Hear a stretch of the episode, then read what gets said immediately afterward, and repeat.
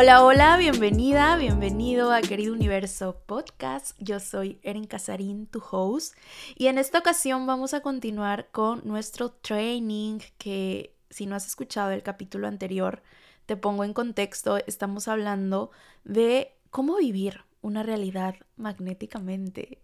Y este tema lo dividí en tres cápsulas. Esta es la segunda cápsula y la dimensión de la que vamos a hablar el día de hoy es la dimensión espiritual.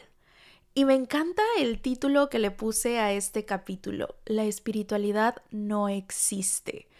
Seguro al leer el título has de haber dicho, bueno, Eren se volvió loca o porque se está contradiciendo si ella siempre nos habla de este de esta parte espiritual. Y no, no es que me haya vuelto loca, es que me he vuelto más consciente y por eso puedo afirmar que la espiritualidad como no las han vendido no existe. En realidad no existen personas espirituales o no espirituales. Todos y todas tenemos dentro de nosotros una alma y esa alma nos hace ser, tener una esencia espiritual. No porque tú medites, prendas saumerio, alinees tus chakras, hagas yoga, quiere decir que vas a ser más espiritual que otro ser humano. Lo que sí es que si practicas todas estas herramientas desde el amor, vas a llegar a un estado de conciencia más pleno, eso sí. Pero he conocido personas que prenden saumerio todos los días de su vida, meditan, se van a retiros y practican muchísimas técnicas de espiritualidad. Y digo espiritualidad entre comillas, pero por dentro su mundo es todo un caos están podridos. Es por esto que no hay que caer en el ego espiritual. La espiritualidad va mucho más allá del parecer. En sí es el ser y en magnéticamente vamos a conectar con esa espiritualidad del ser, no del parecer. Fíjense que cuando yo empezaba en todo este proceso de transformación mental, energética, de conectar con todos estos temas, pues me topé con la imagen de diferentes personas que se dedicaban a esto, personas que no, es que no puedes escuchar reggaetón porque tú eres espiritual. Y yo así de bajándole el volumen a las canciones de Bad Bunny. no, es que no puedes eh, interesarte por el dinero porque tú eres espiritual. ¿Cómo te va a gustar el dinero si tú eres espiritual? ¿Cómo te va a gustar la fiesta, el salir, el divertirte, los lujos si tú eres una persona espiritual? Madre mía, Beauties, pues en ese momento yo entré en contradicción rotunda porque dije, me están describiendo. Esa soy yo. O sea que si tengo todos estos gustos, no puedo ser espiritual. Si me muestro tal cual como soy, con mi esencia, no puedo ser espiritual. Qué pesado se siente eso, cuando en realidad la verdadera espiritualidad tiene que ser sumamente ligera, gozosa, entonces, todos estos discursos en donde alguien te diga es que tienes que hacer esto o parecer de esta forma para ser espiritual, por favor los destruimos y los descreamos por un decillón, acertado, equivocado, bueno, malo, podipoc, todos los nueve cortos chicos, pobats y más allá. Si no entendiste lo que dije, mucho mejor, simplemente recibe este enunciado, porque el enunciado aclarador de Access Consciousness no va para tu mente lógica, únicamente va para tu energía. Así que si no lo entendiste, no, no, no preguntes ¿y qué significa? ¿Y qué dijo Eren? No, no, no. Simplemente recibe el enunciado. Es para destruir y descrear cualquier punto de vista solidificado de la espiritualidad. Y cuando tenemos puntos de vista, no podemos recibir. Por eso es importante vivir sin juicios, sin puntos de vista. Entonces hay que dejarle de poner máscaras a la espiritualidad. La espiritualidad vive dentro de ti, es inherente a ti.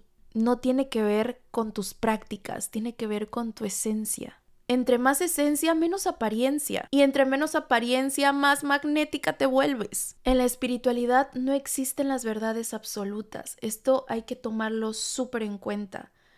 Hay infinidad de herramientas que puedes ocupar. Como te decía, son herramientas que si las practicas desde el amor, te ayudan a elevar tu estado de conciencia. Y dentro de este mundo de espiritualidad, cada quien va a elegir las herramientas que más vibren con uno mismo. Por ejemplo, una de mis herramientas favoritas es la meditación. Para mí la meditación me ha ayudado a calmar mi ansiedad, me ha ayudado a vivir en el presente, me ha ayudado a reprogramar mi mente, a disfrutar mi día a día y empezarlo con una intención. Es una herramienta espiritual que a mí me ha contribuido mucho a mí, ojo. También otra de mis técnicas favoritas es el Ho'oponopono, técnica hawaiana del perdón, que vamos a verla en magnéticamente. El tapping, que ya te mencionaba de esta técnica ayer. La canalización de ángeles me da muchísima paz. Creer en los ángeles, arcángeles, me llena el alma. Sin embargo, el tarot, por decir, es algo que no resuena conmigo es algo que no está alineado para mí, para mí. Y no por eso quiere decir que sea bueno o malo, recuerda que las cosas simplemente son. A mí no me hace mucho sentido que una persona venga y me dice que me diga qué me depara el destino cuando desde mi perspectiva el destino lo creo yo, con mis propias elecciones, decisiones, y que si bien existe un plan álmico, que, mi alma eligió antes de venir a esta encarnación, también existe el libre albedrío. Y ese libre albedrío yo lo construyo a través de mis elecciones. Entonces, para mí el tarot no es algo que me mueva. Sin embargo, seguramente alguien que vaya a escuchar este capítulo sí le va a mover y está bien. Es lo que más sentido te haga lo que más resuene contigo. Y uno de los filtros que yo siempre ocupo para elegir mis herramientas espirituales es preguntarme, ¿esta herramienta, esta técnica, esta práctica, llámale como le quieras llamar, me devuelve el poder o me lo quita? Creo que esa pregunta es súper potente para diagnosticar qué herramientas van contigo. Respetar tu parte espiritual es respetar tu esencia, respetar tu éter, respetar esa parte de tu alma que decidió, que eligió transitar esta experiencia humana. Ahora, ¿tú crees que tu alma te va a prohibir experimentarte tal cual como eres? Por supuesto que no. Claro que no. Tu alma te quiere auténtica, vibrando en autenticidad. Claro, consciente, pero siempre presente en ti. Así que, Beauty, claro, todo cabe. Cabe disfrutar de las cosas materiales y al mismo tiempo ser espiritual, porque no están peleadas una cosa con la otra. Al contrario, una persona espiritual es una persona próspera, es una persona abundante, es una persona que ha sanado su relación con el dinero. Una persona espiritual disfruta de cualquier género de música, porque sabe que el género no la hace. Ella es, nadie la va a hacer, ella simplemente es. Una persona espiritual no se priva de sentir placer, siempre tomando en cuenta no dañar al prójimo. Pero por supuesto que puedes ser espiritual y al mismo tiempo irte de viaje y comprarte esa bolsa de lujo que tanto habías deseado y al mismo tiempo salir de fiesta, eh, disfrutar a tu pareja, a tus amigos, tomarte tu vino favorito, tu whisky favorito, qué sé yo, porque ahí estás vibrando en placer. Y cuando vibras en placer, vibras en gozo, tu sinergia se eleva. Y entre más elevada sea esa sinergia, la manifestación llega mucho más rápido. Así que en magnéticamente vamos a analizar y vamos a conectar con ese tipo de espiritualidad, la espiritualidad genuina, no el ego que se disfraza de espiritualidad. En magnéticamente vamos a trabajar en tu ser, no en tu parecer, Porque ¿qué sucede? Nosotros somos como una cebolla y este concepto se lo tomó a Sofía Alba, una gran experta en manifestación. De hecho, fue una de las primeras clases que yo tomé fue con ella. Ella dice que nosotros somos como una cebolla y nuestra esencia está en el núcleo de la cebolla, pero hay muchísimas capas por encima de ese núcleo y esas capas son tus creencias limitantes, los condicionamientos, las máscaras que te han impuesto la sociedad tienes que verte así y tienes que actuar de esta forma y tienes que hablar de esta forma y si quieres estar en el campo espiritual, pues te tienes que vestir de blanco, pues tienes que parecer hippie, pues sabes, como todas estas etiquetas tan densas que tú dices, no, pues ni de pedo. o sea, ni de pedo yo quisiera verme como me lo están pintando. O quizás para ti sí se siente alineado eso, si se siente alineado traer rastas y vestirte de blanco y no tomar alcohol y no salir de fiesta y que no te guste el dinero, genial. E, eso está estupendo si para ti se siente alineado. Si para ti no se siente alineado, no tienes que disfrazarte. Dejemos a un lado los disfraces espirituales y empecemos a pelar esas capas de la cebolla hasta llegar al núcleo. Ese núcleo tan mágico, tan magnético, ese núcleo que sale a la luz, se vuelve un imán poderosísimo, poderosísimo. Miren, no saben lo libre que me sentí el día que les compartí sobre lo de mis pechos, sobre lo de mis boobies. Mucho tiempo de mi vida yo tenía un complejo enorme con mi busto. Desde muy pequeña me empezaron a crecer las boobies muchísimo. Mi mamá es bastante bustona, por así decirlo, o sea, esto es genética. Y quizás para la gran mayoría el tener boobies de forma natural es lo máximo o fuera lo máximo, pero en mi caso cuando me empecé a desarrollar fue cuando inicié también a modelar. Y en el modelaje, entre más delgada estuvieras, más plana, sin boobie, nalga, mucho mejor. Entonces desde ahí se va creando ese complejo tan marcado con mi pecho, porque imagínense que para algunas pasarelas me llegaban a vendar mis boobies, o sea, a apretarlas de tal forma que se vieran más chiquitas, que no se notaran en la ropa, que se hicieran pequeñas, porque pues mi busto para esa alta costura estaba muy grande. Y bueno, todas estas situaciones fueron causando una inseguridad muy grande con mi pecho, con mi cuerpo, renegaba siempre de, de mis boobies. Y vean cómo, cómo es la vida y cómo funciona el universo que atraje en ese momento a una pareja el cual ejercía el mismo tipo de violencia psicológica que yo me ejercía a mí misma con ese tipo de comentarios denigrando a mi pecho. Él me llegó a decir, es que te ves mucho más gorda de lo que estás porque tienes más pecho.